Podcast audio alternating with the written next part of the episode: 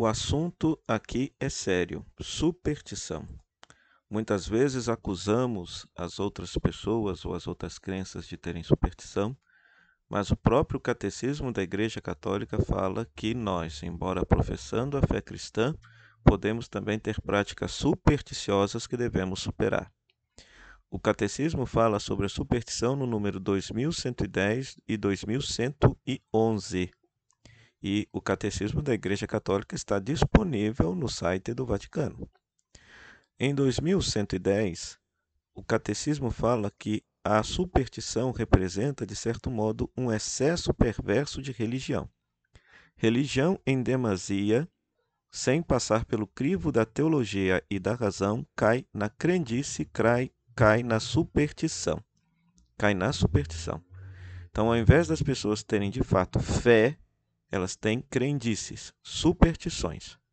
E aí, no 2111, tem uma definição mais explicada.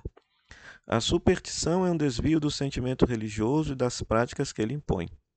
Também pode afetar o culto que prestamos ao verdadeiro Deus. Veja só.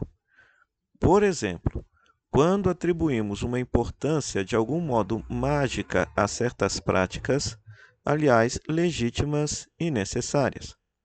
Atribuir só a materialidade das orações ou aos sinais sacramentais a respectiva eficácia, independentemente das disposições interiores que exigem, é cair na superstição.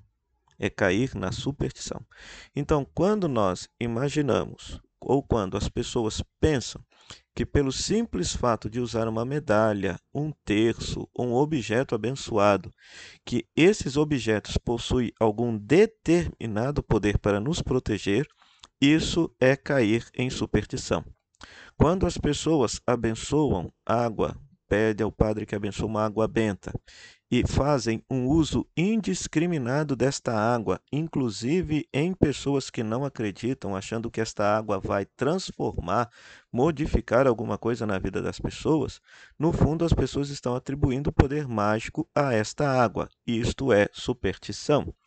Até mesmo quando as pessoas participam dos sacramentos, dos sacramentos da igreja, ou seja, de uma santa missa, um batizado ou confissão, sem a disposição interior da fé de acreditar, achando que o sacramento por si só possui uma eficácia sem a necessidade da fé da pessoa, isso é cair em superstição.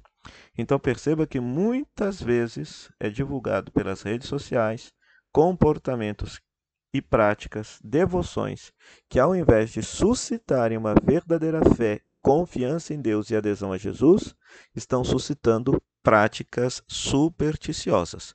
Tomemos muito cuidado com isso.